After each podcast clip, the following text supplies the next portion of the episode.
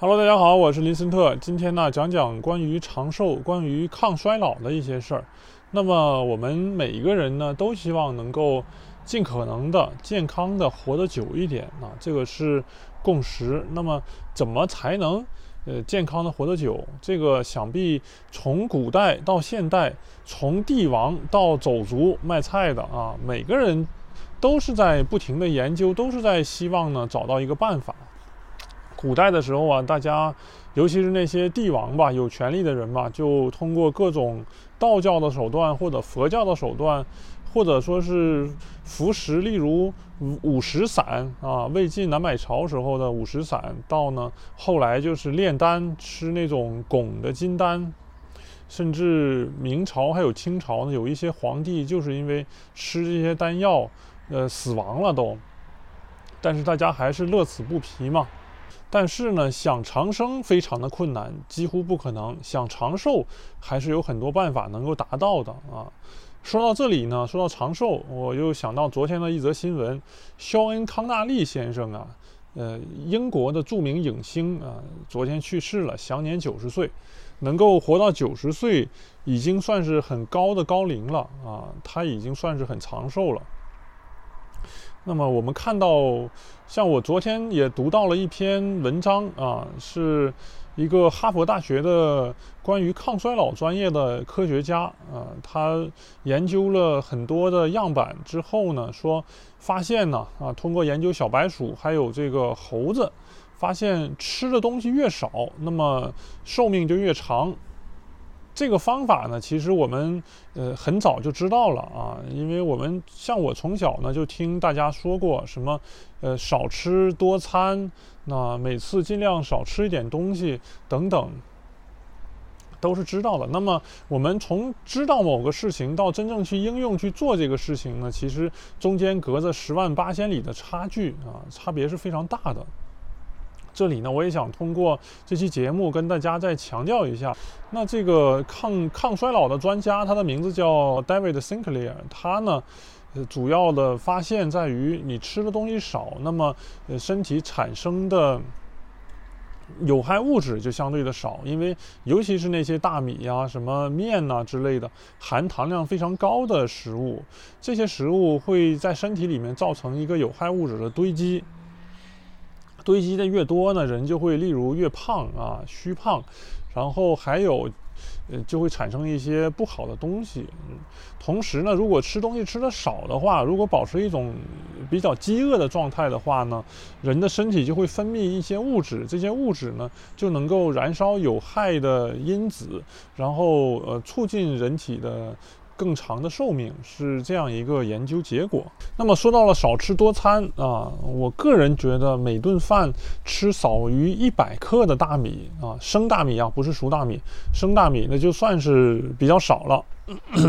我之所以对这个克重比较敏感，是因为我在德国呢买的这些大米都是五百克一包装的啊，每一小袋都是五百克。以前呢，我基本上做饭一顿能吃掉三百到四百克的大米，这个已经算是非常多的了。四百克的生米，大家可以想一下。后来有一阵子呢，我发现我每次吃完饭都非非常的困啊，每次呢吃完以后啊，就坐在电脑前面，都可能趴在那儿睡着，啊，大脑就已经不思考了。于是，于是我就开始。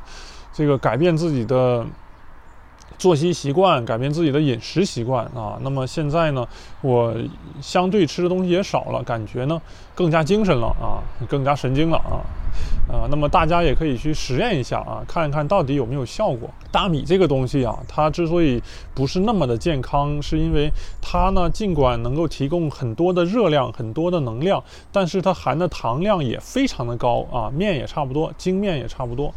那么它的这种含糖量呢，就会瞬间进入人体的血液，导致呢人体的各种机能出现一些不好的反应，啊，甚至糖尿病也可能是因为你吃大米吃太多导致的。所以大家一定要注意啊，千万不要吃太多大米。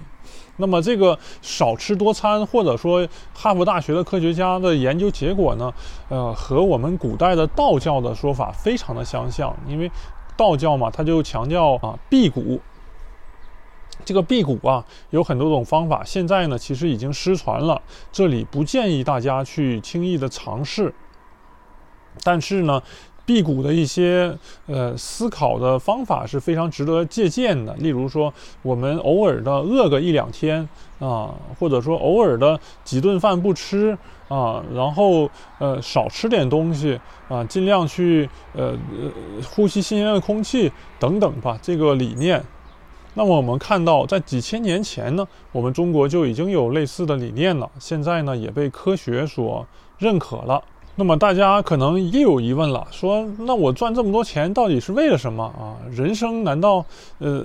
赚这么多钱就是为了压在床底下吗？啊，这个，这个，呃，买金条压在床底下，这个是我夹带的私货啊，是我自己的习惯啊。这个大家呃，时不时是无所谓。但是呢，我想说的是，呃，人生的意义啊，其实有很多。但是这里呢，千万不要极端，因为早在春秋战国时代就有国王就就问过到道教这个问题，说是那你每天。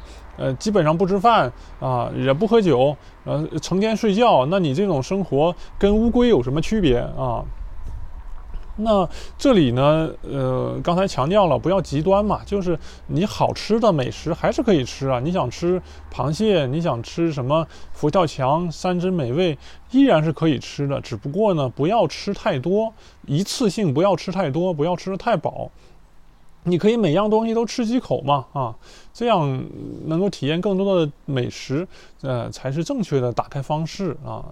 然后饮酒也是少量，睡眠也要尽量保持充足，这个是最重要的。那么如果你这样做呢，呃，你可以例如多吃二十年的美食，那岂不是比你一次性呃吃够二十年要强很多吗？是不是？所以说这些习惯呢，我想必呃很多的领导人、专门的营养师也是这么说的啊。那么因为现在的科学技术呢，现在的信息传播呢，其实基本上不存在什么太大的秘密，尤其是这种对于人的身体健康方面的东西，基本上啊我们知道的跟呃重要的大人物知道的差别不大啊。那么为什么那些什么李嘉诚什么领导人就活这么久呢？他们是不是打了什么特别的激素、什么什么药物？这个呢，当然也是有可能的。但是我相信他们更大的呢，更多的是因为对身体的自律啊，呃，合理的饮食习惯，这个才是长寿的最重要的因素之一。另外呢，就是偶尔做一做运动，做一做力量运动等等，促进人身体的这种的肌肉和激素的合成，以及呢。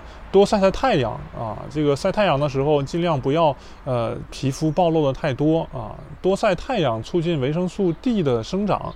以上三点吧，就是呃我所理解的能够抗衰老、促进人长寿的重要的条件。少吃多餐，尽量少吃大米啊面，然后呢偶尔做一些运动，少熬夜。最后呢就是多晒太阳啊。以上三点吧。那么，希望跟大家一起共勉，一起呢向着长寿的努力进行下去啊！大家可以试验一下，看看效果怎么样啊！以上就是今天的节目，感谢大家的收听，我是林森特，我们下期再见。